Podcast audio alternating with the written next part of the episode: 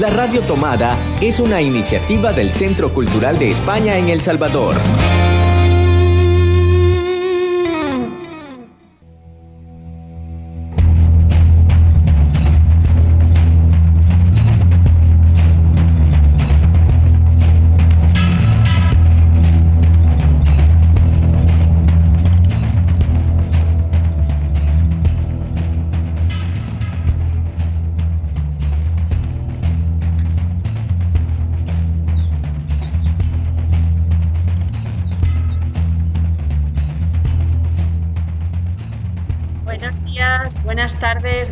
Noches. Estamos de nuevo en Ayer te vi en Babilonia, como cada domingo en nuestros programas especiales de canciones para la cuarentena y lecturas para un encierro. Este es el programa número 9 de esta cuarentena. Parece mentira, pero ya han pasado dos meses y seguimos aquí en este encierro en pro de cuidarnos y cuidar a los más vulnerables para poder eh, sobrellevar esta enfermedad lo mejor posible. Estos programas del mes de mayo los estamos dedicando y celebrando eh, para eh, hablar sobre la efeméride que fue el pasado 3 de mayo en torno al Día de la Libertad de Prensa. Libertad de prensa que hoy es más necesaria que nunca. Este mare con esta maraña de redes sociales, de volatilidad, de noticias, de fake news, eh, de posts que tú lees en, una, en un Twitter o en un Facebook y que no sabes si son verdad o no lo son Contar los tiempos que vivimos en estos momentos es tan importante como siempre, es más necesario que nunca, y contarlos además desde el análisis y la reflexión, desde la inmediatez que requieren las noticias, pero también desde la calma que necesita un análisis de fondo. Por eso, todo el mes de mayo, el Centro Cultural dedica su programación a hacer la relevancia y la importancia del periodismo y la libertad de prensa. Ayer te vi en Babilonia. Un programa de libros y discos. Un programa para soñar entre palabras y páginas de papel. Un espacio para sumergirnos entre canciones, notas y poemas. Un espacio para pararlo todo y disfrutar del placer de la literatura. Ayer te vi en Babilonia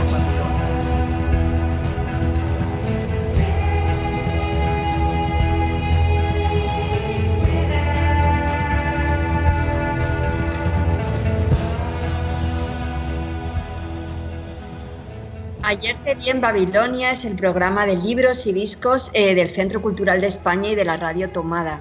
Y lo hacemos cada semana Marvin Siliezar a los mandos técnicos, que ahí está con nosotros. Marvin, ¿qué tal?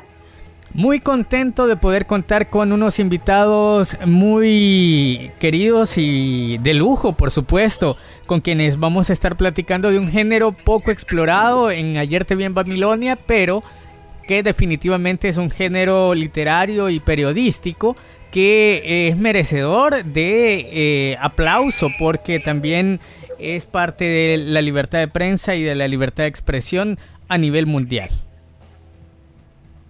Ahí estamos, Marvin. Marvin ya nos ha adelantado un poquito para darnos algunas pistas sobre lo que son nuestros invitados, pero sigo con los miembros de este programa. Además de Marvin, cada semana está dándonos apoyo con las recomendaciones de la mediateca y también con parte de la programación nuestra querida Ligia Salguero, que no está en directo hoy con nosotros, pero que nos enviará, por supuesto, la recomendación de la mediateca.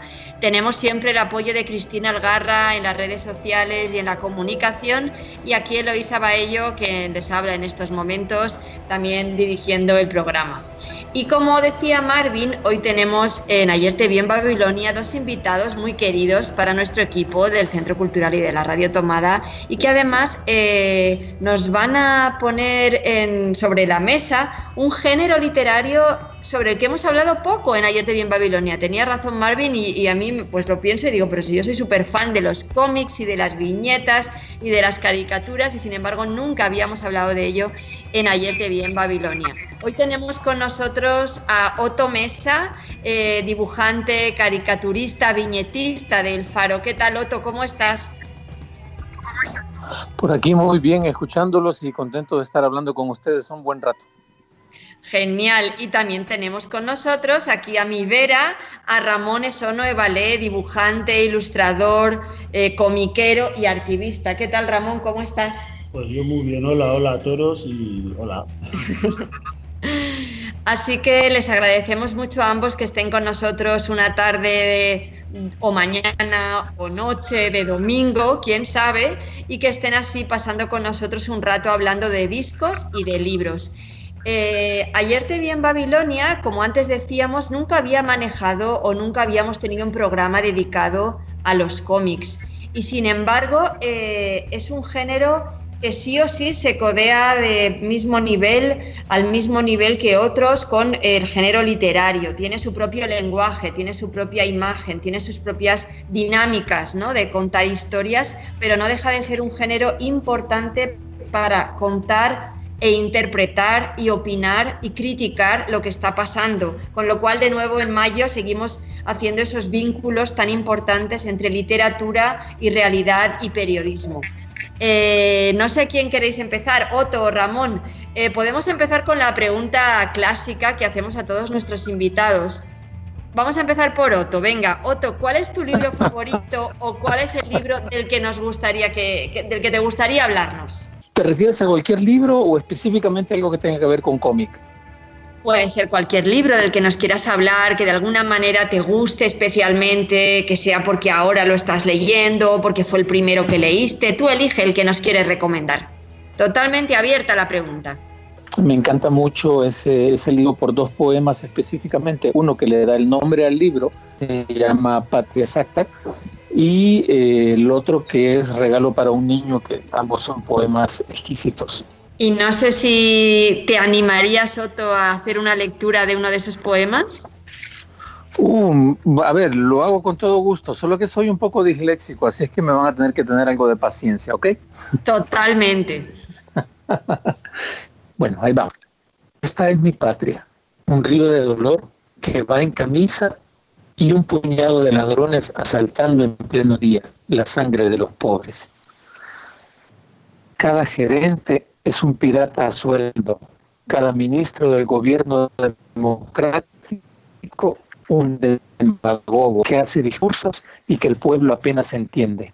Así marcha y camina la mentira entre nosotros y así las actitudes de los irresponsables. Ese es un fragmento del, del poemario Patria Exacta de Osvaldo Escobar Velado. Mientras tanto, le vamos a preguntar también a Ramón eh, que nos hable de un libro que le haya gustado especialmente y por alguna razón. Mm, bueno, ¿De qué eh, libro te gustaría hablarnos, Ramón? Pues Otto, hola, hola Otto, muy bonito. Hola, un gustazo. Te hemos escuchado un poquito entrecortado, pero estaba muy bonito las partes que se ha escuchado. Eh, bueno, yo voy a ir directamente al cómic y sobre todo al cómic que tengo aquí en casa, porque también el mundo del cómic es amplio pero ya que estamos, pues aquí hemos elegido casi entre la Loisa y yo un libro que nos gusta muy en especial y que por suerte lo tenemos aquí, que es Watchmen. Eh, Watchmen eh, de Alan Moore y Dave Gibbons. Yo en inglés no soy muy bueno. Y, bueno, es, es, es, una obra maestra publicada por De Agostini. Y bueno, yo soy muy fan de, de las teorías conspiranoicas, pero no desde la no desde la visión de alguien que busca conspirar, pero más bien de la visión que alguien que quiere entender que existen esas teorías en nuestra vida. Así que elegí Watchmen. Y Ramón nos va a leer, otro se ha lanzado además directamente a la poesía, tú vas a lanzarte a leernos una página que es una de tus páginas favoritas de Watchmen. Bueno, en realidad eh, todo Watchmen es un, libro favorito, pero esta página la hemos elegido porque tiene un contenido bastante interesante, ¿verdad? Eh, antes le he preguntado a Eloisa si me va a permitir contarlo como si fuese una, como si yo hiciese una lectura Watchmen para audio. Y bueno, es, eh, se ve en la imagen cómo se entrega un libro a una persona y, y la conversación es, ja, lo sabía, míralo, siento la tardanza, querían esperar a que se emitiera el programa de televisión antes de soltar la bomba informativa. El ataque asesino de aquella fragata nos había cogido por sorpresa. No habían reducido pedazos, nos habían reducido a pedazos antes de que pudiéramos avisar a, David Stone de que aquel navío del infierno se aproximaba en aquel remoto atolón. Yo era el único superviviente. Pensé en mi familia. Ahora eran vulnerables y no sospechaban nada. Ni siquiera podían imaginar que una maldición pendía sobre ellos, con las velas hinchadas por el viento pirata y con un collar de cabezas decorando su proa. Enloquecido por la impotencia, maldije a Dios y lloré mientras me preguntaba si él lloraba también. Pero ¿de quién, de, qué servirán sus, servirían sus lágrimas si me negaba su ayuda? Mis propios sollozos habían asustado a las gaviotas que se marcharon y en medio de aquel terrible silencio comprendí el verdadero significado de la palabra soledad. Esta es un, esto es una, como lo hemos dicho, este libro es una obra maestra. Yo, la verdad, como dibujante siempre he soñado con que estos libros me han llevado donde yo he querido llegar y, me siento libre con esto. De hecho, este libro tiene, el pobre ya está un poco con el lomo roto y hemos intentado encontrar una segunda copia, pero esta edición ya está agotada. Así que estamos esperando a ver si en algún momento se reedita, porque el pobre cómic ya tiene las hojas sueltas y, y un poco ya, ya, están cobrando vida propia y quieren volar. Y, sobre todo porque siendo Watchmen una historia muy, muy, muy de Estados Unidos, muy futurista para la época que se hizo, recogemos aquí la parte que hemos leído tiene que ver con, con, con el libro de, el, el, el, ay, el Conde de Montecristo, perdonar. La parte que hemos leído es la del Conde de Montecristo. Bueno, si os parece, vamos a ir haciendo una primera paradita. Eh, Otto, eh, vamos a empezar poniendo para esta parada musical la canción que tú has elegido. Entonces, si te parece y nos la puedes presentar para los oyentes. Claro, será un gusto. Eh, este es un disco único en el que Sabina hizo mancuerna con Fito Páez y ambos escribían y ponían música en las canciones y de repente salió esta belleza de, eh, de música o caricatura en música llamada La canción de los buenos borrachos.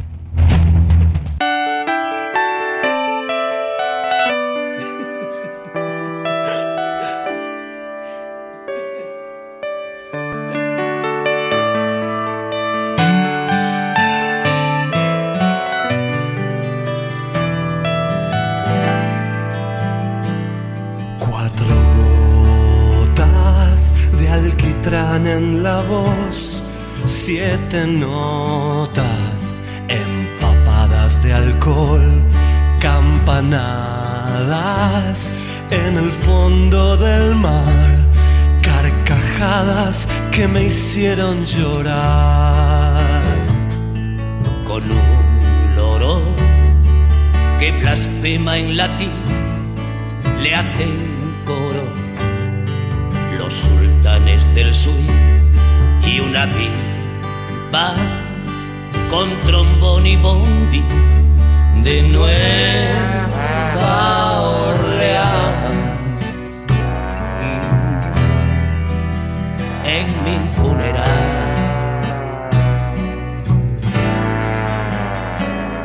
Y ese tango, compadrito del sur, y un fandango de gitano andaluz con dos copas de más y unas manos que lo sepan tocar. Oraciones para gente sin fe, tentaciones de volver a beber el veneno que tus labios me dan el obsceno beso de la verdad. La balada de la casa da infiel, demasiadas cosas por aprender. El portero de la puerta del sol,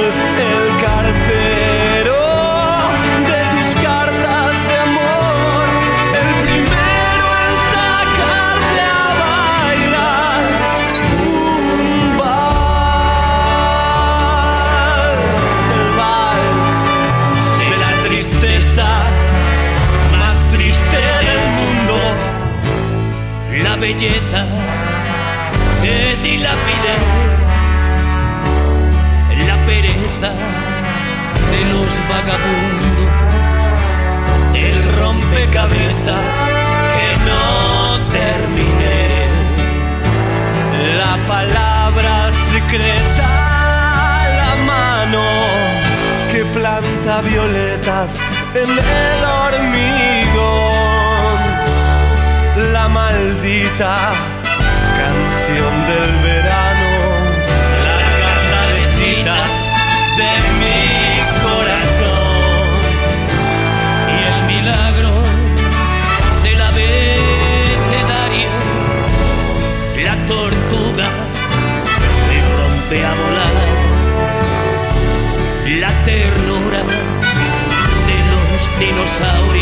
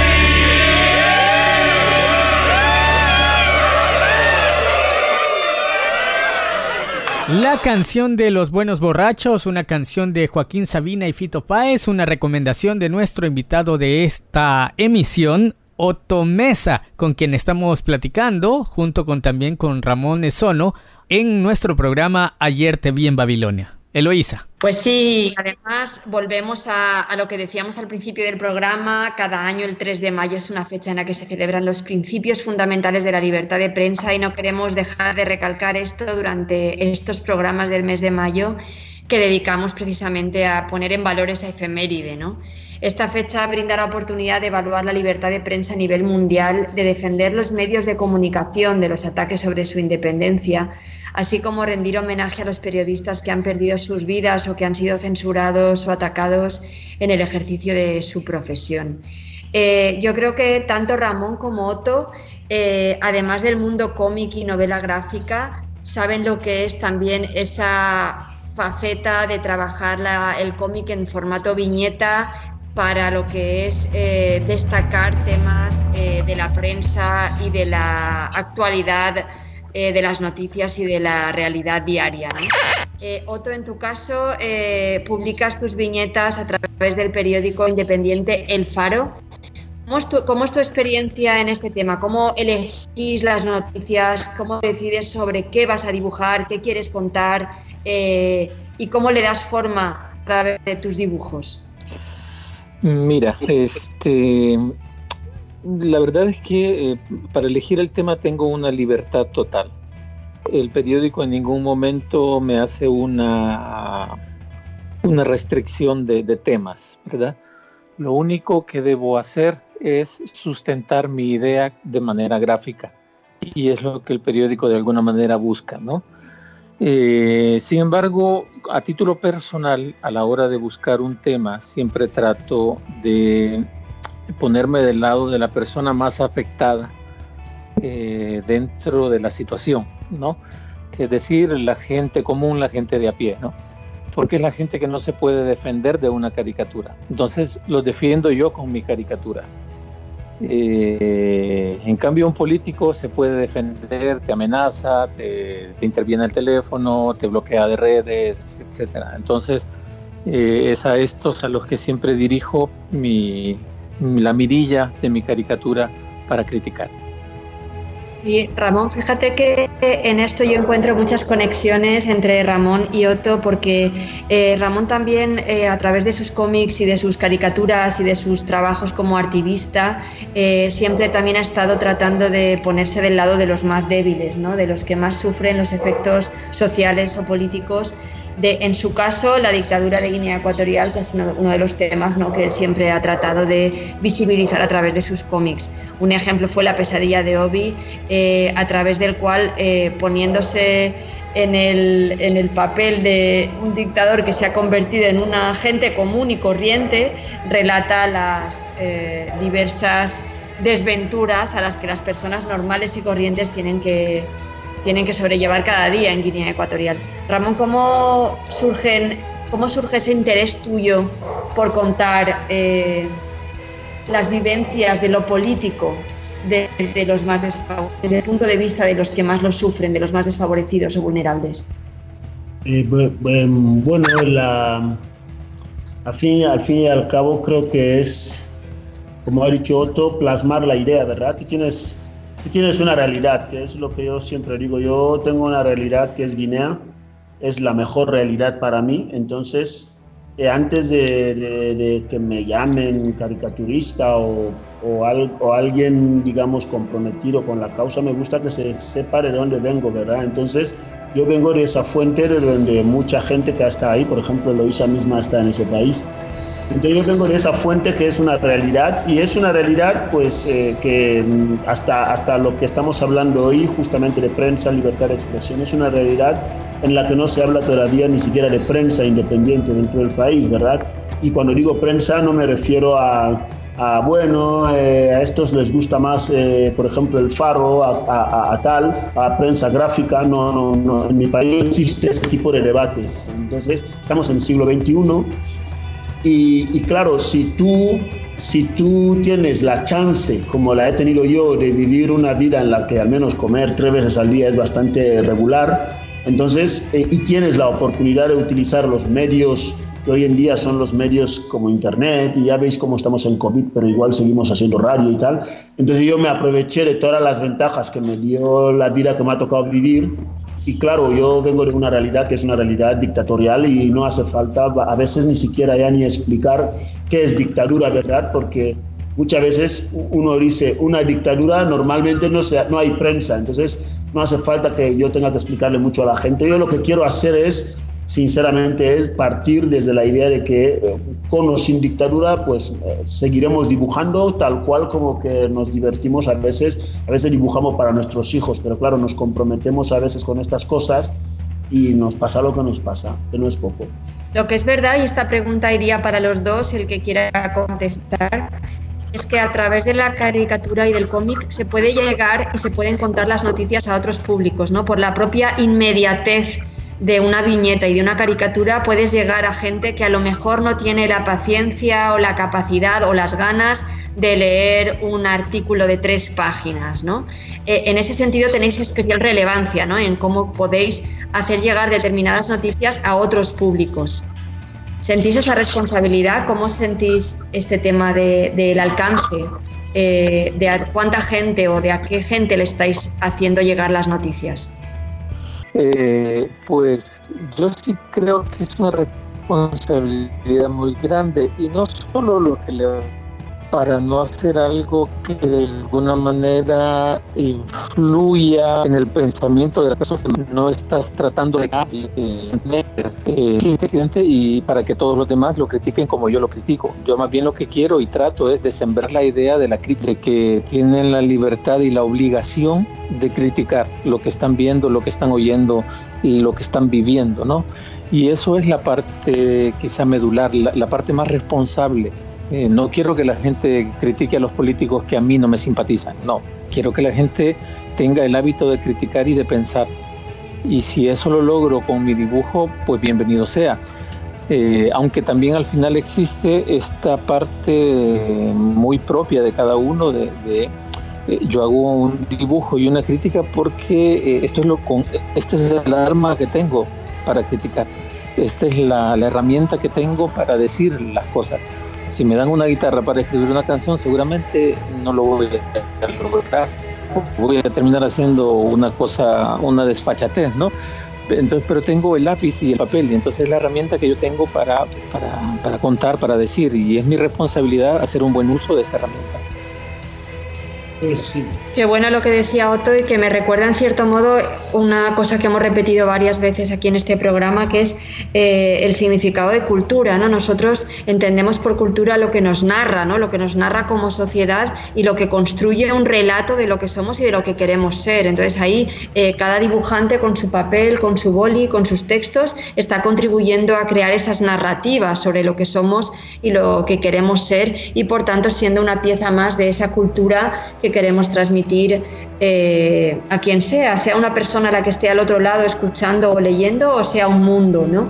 Eh, Ramón quería también eh, comentar al hilo de lo que decía Otto. Bueno, sí, la, la, verdad es que en el fondo todo esto también tiene que ver sobre todo con, con, lo que yo digo antes, ¿verdad? Al menos Otto puede publicar en un medio en un medio local que tendrá sus pros y sus contras, su línea editorial, su, su tal, y, es verdad que la gente muy fácilmente le podrá identificar con una ideología en base a con quién trabaja. Yo, yo la suerte que tengo es que yo, yo me aproveché de los blogs, me, aproveché, de la ausencia precisamente, que no es que esté contento, porque la información siempre viene a ser parte de lo que es la importancia y los derechos de las personas, pero me aproveché de, de que no había prensa en mi país y con la creación de Internet entonces yo ya me sentí libre desde un minuto cero, ¿verdad? Y claro, si tú, si te dan todas las herramientas para ser libre, pues mira, ni Donald Trump te parece un tipo atractivo, o sea, lo puedes dibujar como te la gana. Entonces, el, al final, eh, yo creo que a mí lo que me ha tocado, como insisto, es que yo en, un principio me gusta mucho ver a otra gente dibujar. Ya ni siquiera tenemos que entrar en los campos de qué tipo de dibujo, qué, qué línea de dibujo lleva, ¿verdad? Y ya sobre todo si, si en el momento que ya veo ese dibujo y encima veo que esa persona, por ejemplo, coincide conmigo, eh, por ejemplo, Otto, imagínate que yo no, yo estoy, eh, eh, yo soy nuevo en este país, entonces yo para informarme mínimamente puedo leer a Nayib Bukele, puedo leer a, a los chicos de las maras que publican en varios periódicos, puedo leer a, ¿cómo se llama?, al querido futbolista, eh, ¿cómo se me va a olvidar el nombre del querido futbolista?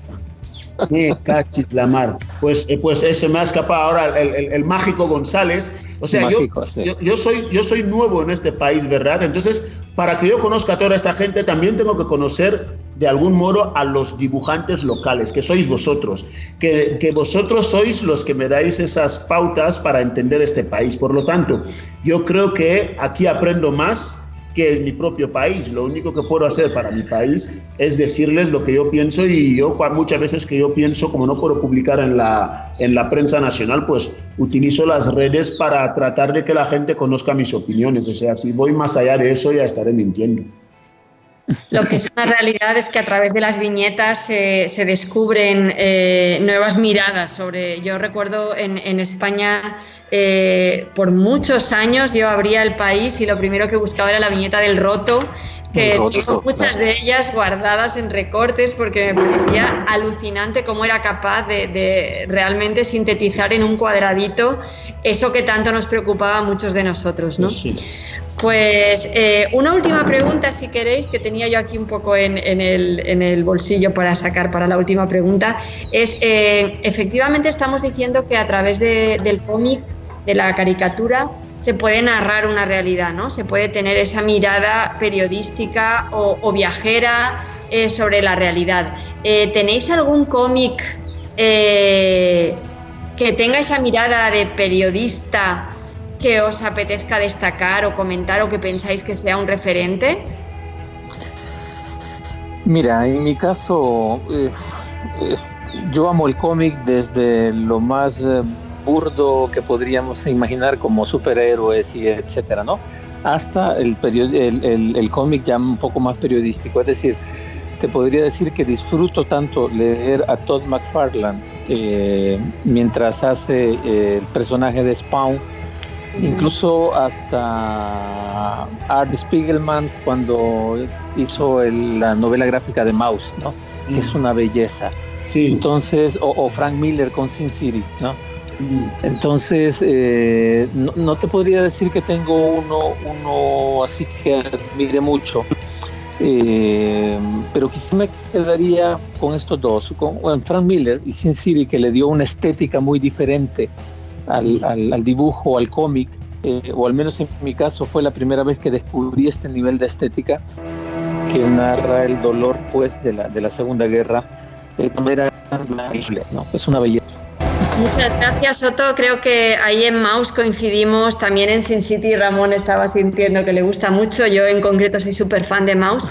Eh, Ramón, no sé si tú tienes algún cómic así en ese formato periodístico eh, que te gustaría comentar o que sea un favorito. En, realidad, en realidad yo me decantaría en este caso ya para hacer un poquito también de publicidad, que como Otto sabrá, África todavía sigue siendo la desconocida en el mundo del cómic pero no tan desconocida como para descubrir a sus artistas, ¿verdad? Entonces, eh, hay un, para mí, el, cómic por excelencia que puede ser narrado así, como en una línea periodística, ¿verdad? Con todo el rigor, es el Indien Populi de Camerún. Eso es una maravilla, una maravilla, como se le dice, ¿verdad?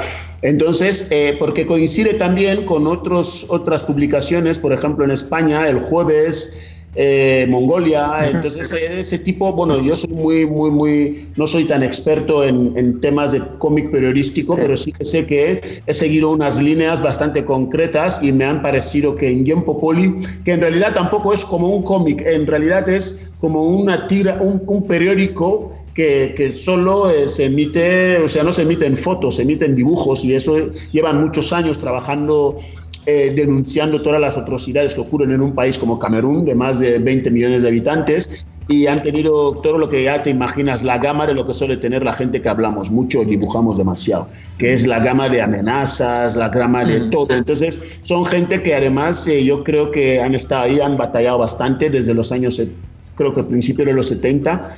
Entonces yo los destacaría, ahora si es cómic, cómic, cómic, cómic, cómic, cómic, Sean Tan son tan de inmigrantes me ha llevado a otra dimensión, me ha, me ha sacudido un poco las venas. Yo antes había conocido muchas cosas interesantes, interesantísimas. De hecho, hay un cómic que se llama Lambert, que yo lo llamo Lambert por mi pura imaginación propia, pero cuando vi Sean Tan, que lo hizo, lo trajo un día a casa y dice, mira, esto es lo que dicen que mola ahora, y, lo, como sabes cómo son las recomendaciones, eso mola y tú lo vas a ver, a lo mejor no mola, pues fue abrirlo y decir, mi cago en la, ¿quién es este tipo? Y desde entonces me enamoré y ahí me he quedado. Pues sí, si queréis vamos cerrando esta parte de la conversación, aunque nos podríamos quedar horas y horas hablando. Eh, muchísimas gracias tanto a Ramón como a Otto por habernos acompañado en este programa. Nos quedamos con ganas de compartir y de leer muchos cómics. Yo eh, tengo aquí también uno que quiero recomendar, ya que hablamos de libros eh, de cómics con miradas periodísticas y de viajes. Tengo aquí uno que se llama Viajes dibujados de la revista Altair que dedicó. Es un monográfico de cultura viajera y crónica periodística para ir más lejos, solo desde el cómic. Y bueno, recomiendo todas las historias que se incluyen. Aquí se recorre el mundo. Se viaja a África, a Asia, a Oriente Medio, a América Latina, eh, se va y se pasea por Europa y nos hace un trazo espectacular sobre cosas que pasan en nuestro mundo. ¿no? Eh, me gustaría leer la introducción que hacen de este libro porque es maravillosa y porque nos mete un poco en este mundo del cómic. ¿no? Eh, escribe Jorge Carrión. Cuando leemos a Herodoto, a Herodoto, de vez en cuando nos encontramos con frases extrañas, frases que terminan en dos puntos, frases que seguramente preludiaban un dibujo. Vi esto, aquello era así. Esos probables esbozos, ilustraciones y croquis han desaparecido. La historia del discurso del viaje nace de esa supresión. La literatura de viaje por un lado, el dibujo del viaje por el otro, cuando en realidad lo natural desde el principio fue su conversación. Una conversación que fue siempre fluida en los cuadernos de los artistas y en los diarios de los viajeros, es decir, en el ámbito privado, pero que en cambio siempre fue más difícil en las exposiciones de arte o en los libros publicados. El cómic y el cuaderno de viaje de los últimos 25 años han normalizado ese diálogo en público entre lo que escribimos y lo que dibujamos, entre lo que anotamos y lo que fotografiamos o diseñamos a partir de nuestros movimientos, de nuestros encuentros con lo ajeno. Hemos cerrado el círculo que abrió el maestro Herodoto, o mejor dicho, lo hemos abierto aún más, para que quepa en él todo aquello que durante, que durante 2500 años había sido excluido de nuestra imaginación. Y por acotar un poquito más el texto de Jorge Carrión, escribe también en esta misma introducción a Viajes Dibujados. En los años 80, dos artistas norteamericanos cambiaron para siempre la esencia del cómic, inyectándole dosis brutales de realidad ajena de tiempo presente, ajena en los tiempos presentes porque hasta entonces el TVO siempre había tenido una dimensión autobiográfica o histórica, pero no absolutamente documental. Art Spiegelman inventó con Maus el documental en viñetas, a partir de las figuras de sus padres, supervivientes del exterminio nazi y del lenguaje de la fábula. Y Joe Sacco, que comenzó a experimentar con la representación en dibujos del trauma colectivo a partir de los recuerdos de su madre en Malta durante la Segunda Guerra Mundial, llegaría pronto a la fórmula que lo haría famoso, el periodismo en cómic, sobre todo acerca de los Balcanes y de Palestina. Aquí creo que hemos nombrado algunos, dos, de dos maestros en los que todos estamos de acuerdo, Joe Sacco y Art Spiegelman, que son dos de los grandes del cómic. Y ha sido un placer compartir esta conversación con Otto Mesa y con Ramón Esono. Eh, Otto, muchísimas gracias por habernos acompañado. Y Ramón, te vamos a dejar. Eh, muchísimas gracias por relación. Yo tenemos algún Qué pena que es que se nos va un poquito eh, el hilo con Otto porque le perdemos un poco la línea telefónica. Ah, no te preocupes. Lo siento, Otto, que te perdemos un poquito.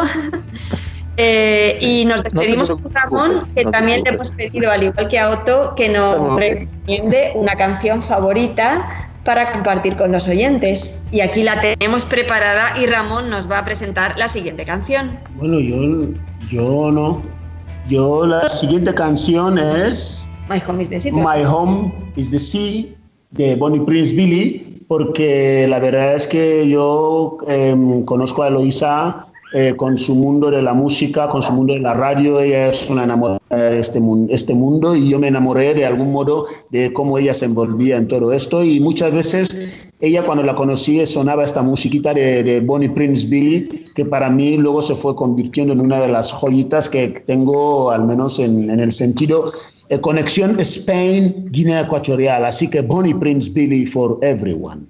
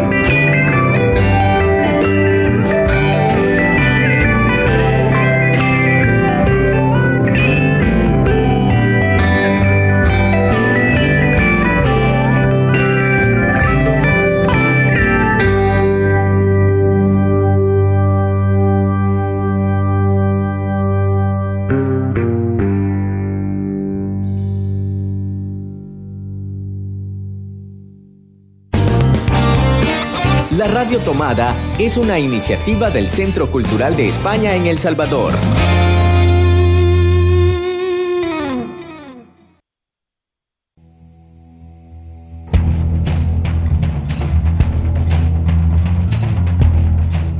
Más que nunca nos parece importante recordar el valor de los libros y de la literatura. En estos días de cuarentena, un libro nos hace volar, nos hace viajar y nos hace soñar. Los libros nos ayudan a ponernos en la piel del otro y a conocer nuevas y diversas vidas. Los libros nos proponen nuevas formas de imaginar nuestros mundos y también nos ofrecen claves para comprender otros mundos. Los libros nos hacen mejores porque nos hacen más libres.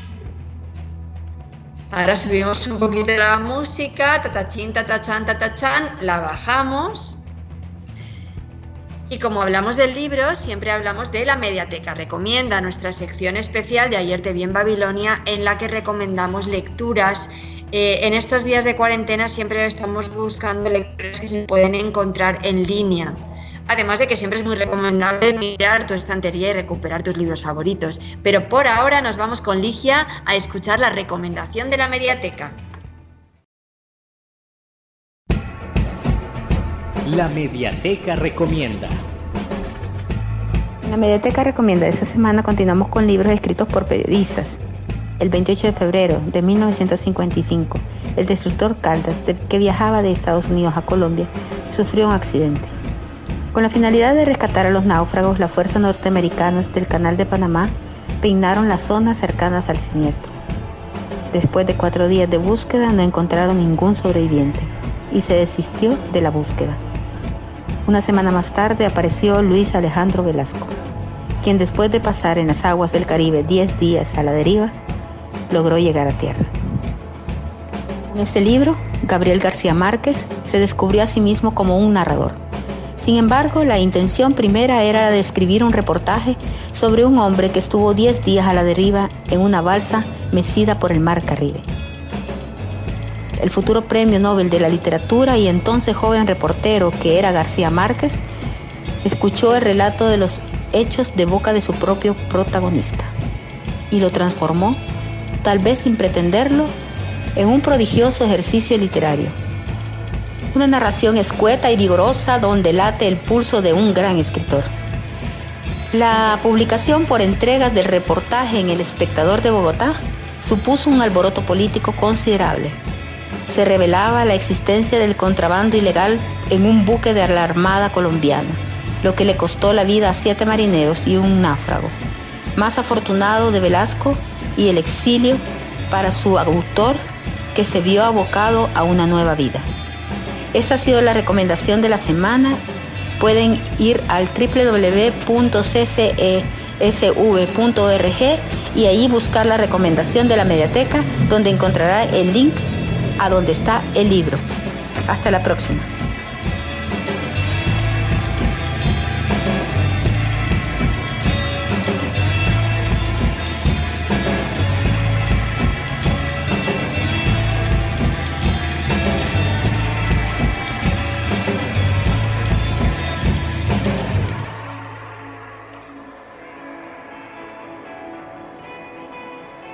Escuchado la recomendación de Ligia de la Mediateca, eh, que en este caso se trata de Gabriel García Márquez, con uno de sus primeros relatos que le convertirían ya en la prosa que luego ha sido tan conocida y tan querida por todos los amantes de la literatura. Eh, y ahora nos vamos a otro, a otro invitado que nos llega también a través de las ondas y se trata de Andreu Bassols, el embajador de la Unión Europea aquí en El Salvador. Y él nos viene a hablar de un concurso que acaba de lanzar estos días la Unión Europea precisamente sobre el tema que ha dado pie a este programa, los cómics y eh, cómo a través de los cómics podemos contar historias. Eh, le dejamos a él que nos cuente esta convocatoria y este concurso que acaba de sacar la Unión Europea. Este mes de Europa 2020 tenemos muchas actividades para disfrutar desde casa. Y entre ellas está el concurso de cómic y novela gráfica Europa Coopera, El Salvador en Verde. Este concurso está dirigido a adultos que quieren crear historias sobre el cuidado del medio ambiente a través de este arte. Habrá premios de mil dólares para el primer lugar, 500 el segundo y 300 el tercero. Además, el mes de Europa llega a toda la familia, por eso también lanzamos el concurso infantil de cómic Supercipotes contra el COVID-19, para que las niñas, niños y adolescentes de 6 a 17 años nos cuenten historias inspiradoras que reflejen la unión y la solidaridad en, en tiempos de pandemia. Habrá tres categorías según las edades y en cada una podrán ganarse una tablet o material escolar. Para ambos concursos se pueden enviar las obras hasta el 12 de junio de 2020. Se darán a conocer a los ganadores la última semana de ese mes. Pueden consultar las bases, las bases en la página web de la Delegación de la Unión Europea en El Salvador. Animamos a todos los oyentes de Ayer Te Vi en Babilonia a que participen y que corran la voz. Y ya tenemos que ir terminando. La verdad es que como siempre yo me he puesto aquí un montón de libros y de cómics en este caso sobre la mesa, pero es que siempre se nos queda corto el cómic. Así es que he elegido eh, como principalmente, creo que ha sido casualidad, pero es verdad que los referentes a los que han aludido nuestros invitados, tanto Otto como Ramón, eran cómics estadounidenses y autores estadounidenses que la verdad es que han causado y han eh, hecho escuela, ¿no? Tanto Art Spiegelman con Mouse o el cómic de Watchmen, que es una verdadera maravilla, o Sin City de Frank Miller, son cómics que han marcado historia. Es verdad que en España también hay una nueva...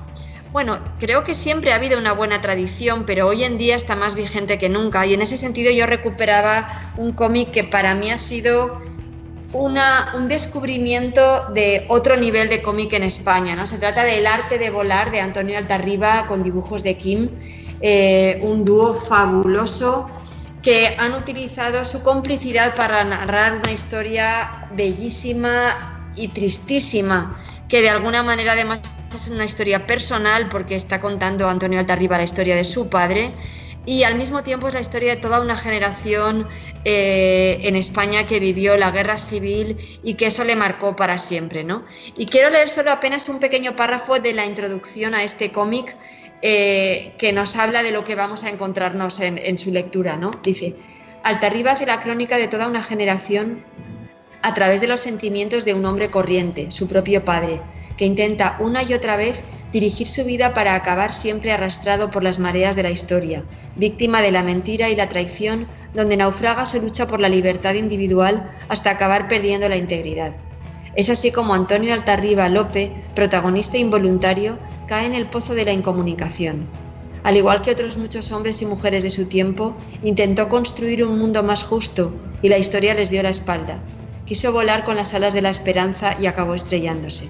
Su vida, espléndidamente narrada, forma parte de la gran crónica del siglo XX y nos ofrece un despiadado retrato de la condición humana. Un libro de verdad súper recomendable, una maravilla de cómic eh, y de historia que luego ha tenido su segunda parte con otro libro que en esta ocasión se basa en la historia de su madre. Eh, se llama El ala rota y es también otra maravilla eh, realmente recomendable, otra vez acompañada por los dibujos de Kim, un gran dibujante español, creador del jueves y de una de las tiras más hilarantes eh, la serie de Martínez El Facha, una serie que todo el que ha sido fan del jueves conoce. Así que de verdad que un libro súper recomendable.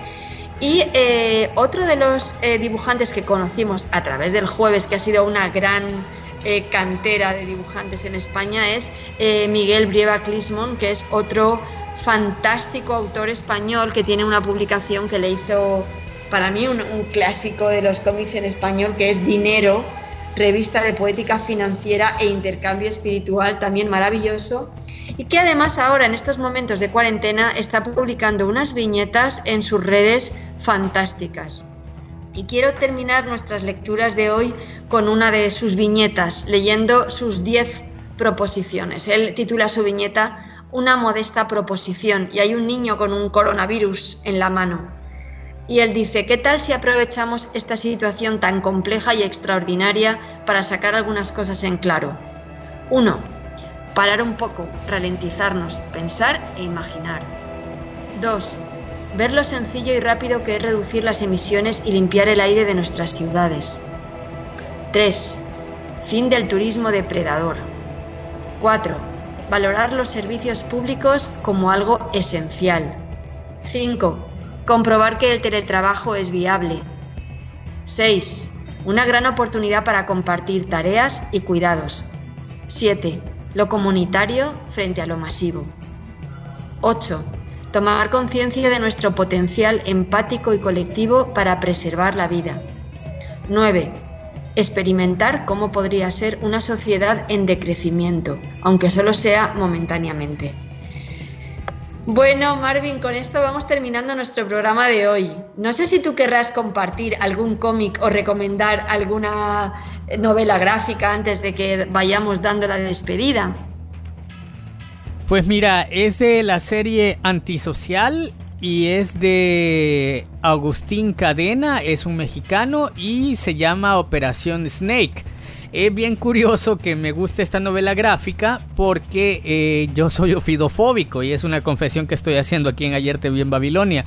Este, tengo un pavor, una fobia clínica a las serpientes, entonces es bien curioso que me guste esta novela eh, gráfica porque eh, incluso en la portada hay una enorme serpiente, entonces me encanta por la historia que se narra, es una novela gráfica detectivesca y este es mi novela gráfica favorita o, de la serie antisocial Operación Snake del mexicano Agustín Cadena. Qué bueno, Marvin. Y aquí sí que vamos cerrando el programa de hoy. Queremos pedir disculpas a nuestros oyentes por algunos fallos técnicos, aunque seguro que Marvin va a hacer maravillas. La verdad es que teníamos conexiones complicadas hoy y puede que en algunos momentos se pierda alguna voz o alguna señal, pero haremos lo posible para que les llegue este programa lo mejor posible, para que lo puedan disfrutar. Eh, y nosotros seguimos siempre cada semana en Ayer te vi en Babilonia, Marvin Siliezar a los mandos técnicos, Ligia Salguero trayéndonos las novedades de la mediateca cada semana, Cristina con las redes sociales y la comunicación y Eloísa eh, en la locución de este programa. Eh, nos vamos despidiendo con este noveno programa de canciones para un encierro y lecturas para la cuarentena, o al revés, queda lo mismo el orden, y nos despedimos como venimos haciendo en las últimas semanas con un recordatorio, con un aplauso muy especial a todos los compañeros eh, y compañeras, trabajadores y trabajadoras que han seguido trabajando, eh, médicos, enfermeras, celadores, todos los que están limpiando la calle, recogiendo la basura, eh, distribuyendo agua, gas, eh, todos los que trabajan en los supermercados, en la seguridad. Ellos son hoy en día nuestros verdaderos héroes y a ellos va dedicado esta canción con las que llevamos dos programas, este es el tercero, que cerramos el programa con la misma canción porque pensamos que es una manera de contribuir con nuestro aplauso a esos héroes que son ahora nuestros héroes, que son y siempre deben ser nuestros héroes, eh, y además porque encima contribuimos a la investigación de la vacuna contra el coronavirus. En esta canción Vetusta Morla eh, habla y les dedica un aplauso a los ángeles de alas verdes de los quirófanos, a los ángeles de alas blancas de los hospitales, aquellos que hacen del verbo cuidar su bandera y tu casa y luchan porque nadie muera en soledad. Por esas centinelas que no duermen para que el enfermo sueñe que va a despertar sin, tenerle, sin temerle a su miedo y usando su piel como escudo. Para los que hacen del trabajo sucio la labor más hermosa del mundo y pintan de azul la oscuridad. A todos ellos les dedicamos este programa, este último aplauso y esta canción Los abrazos prohibidos de Vetusta Morla. Hasta pronto.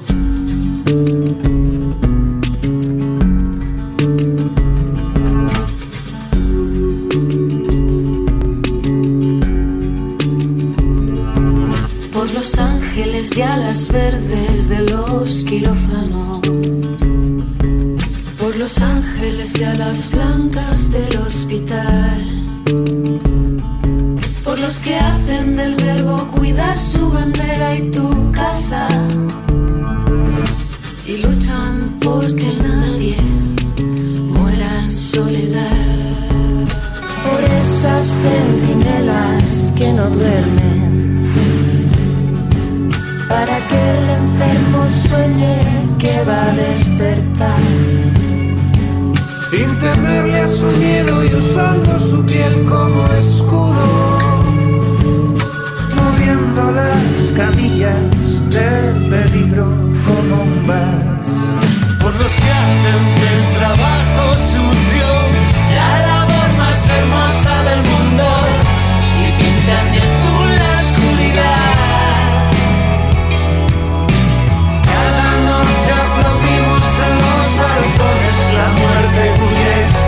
los dragones. Callamos al silencio un día más.